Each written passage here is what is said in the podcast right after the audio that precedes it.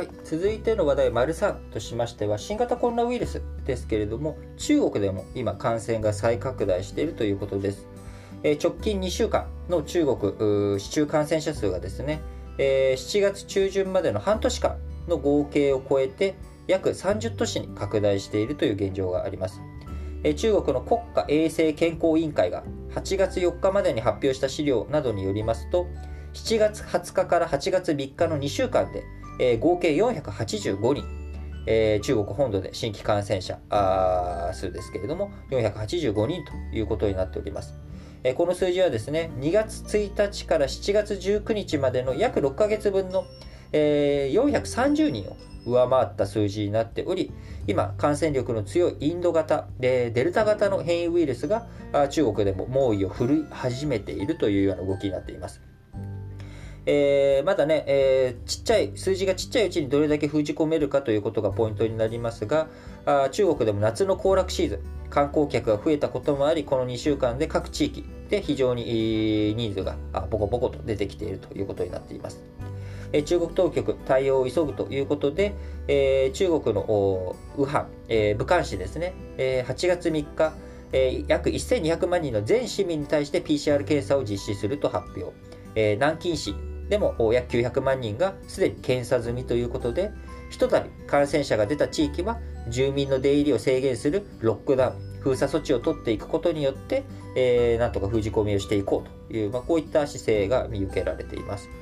えー、あの始皇帝のね、兵馬俑、えー、あのにすごくリアルなあ像で有名な兵馬俑の博物館についても、えー、感染者が立ち寄ったということで、こちらも封鎖したりとか、え付近のホテル、え旅行客ほぼ全員キャンセルに、えなるなど、非常に強い対策を行っています。えなかなかね、日本ではできない対応を中国ね、全員、え PCR 検査だ、えそして、えロックダウンだ、えー、さらに外出禁止も付加していくっていうようなことで感染封じ込めてきたやり方を再び、えー、やっていくことによって、なんとか小さいうちに封じ込めることができるんじゃないのかということで対応しております。え、その一方、す、えー、で、にロックダウンの影響も出てきており、え、ホンダが、え、武漢、え、ウーハンに持つ3つの合弁工場が8月3日に生産を停止しました。年生産能力計72万台ということで、周辺で感染者が発生して、え、ロックダウンの地域となったため、一部従業員が出勤できなくなったことから、え、今、生産を停止しているということになり、再開時期未定ということになっております。えー、もうすでにね、えー、ASEAN 諸国については非常に新型コロナのデルタ株の蔓延が大きくなっており、成長率の引き下げということにもなってきております。えタイの中央銀行、え、成長率0.7%に引き下げるということになっており、従来の見通し1.8%からですね、非常に大きな下方修正となっております。中国、いち早く新型コロナを封じ込めることによって去年2020年、えー、経済成長率や世界経済を引っ張っていく大きな原動力になってきましたが、えー、この中国ではもしデルタ型が蔓延して、えー、非常に、ね、大きくなっていき生産が滞っていくロックダウンで工場が止まっていくっていうことになると再び世界経済が大きな混乱になっていくということが予想されます。今までどちらかというと世界経済の混乱予想というものはですね、えアメリカやイスラエル、イギリスといったワクチンを早期に接種した国々が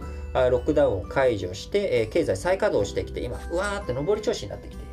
しかしながら、えー、ワクチン打ってるけれども、なかなか感染を封じ込めることができない、えー、感染者数が爆増している、えー、その状態の中で重症化率は下がってるんだけど、感染者数が爆発して重症者が結局多くなってしまうと、またロックダウンとかをやらなきゃいけない。あるいは、ブースター接種ということで3回目のワクチン接種をやらなきゃいけない。で3回目のワクチン接種をやると当然ワクチンというものの数が減る。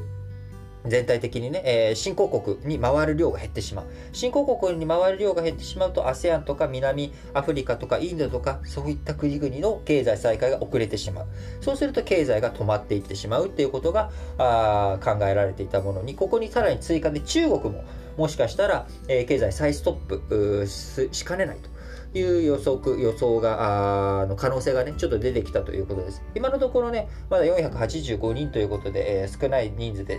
とどめ置いていますけれども、え対策がうまくいかない、あるいは、え想像を超える勢いで、え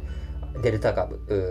ないしは新しい変異種とかがねまた出てくるとこれはいたちごっこになって、えー、一気経済がダメージを大きく食らうというようなことも十分にあり得ると思いますので、えしっかりと日本の新型コロナ情勢だけじゃなくえ世界の情勢についてもしっかりと目を向けていきたいなと思います。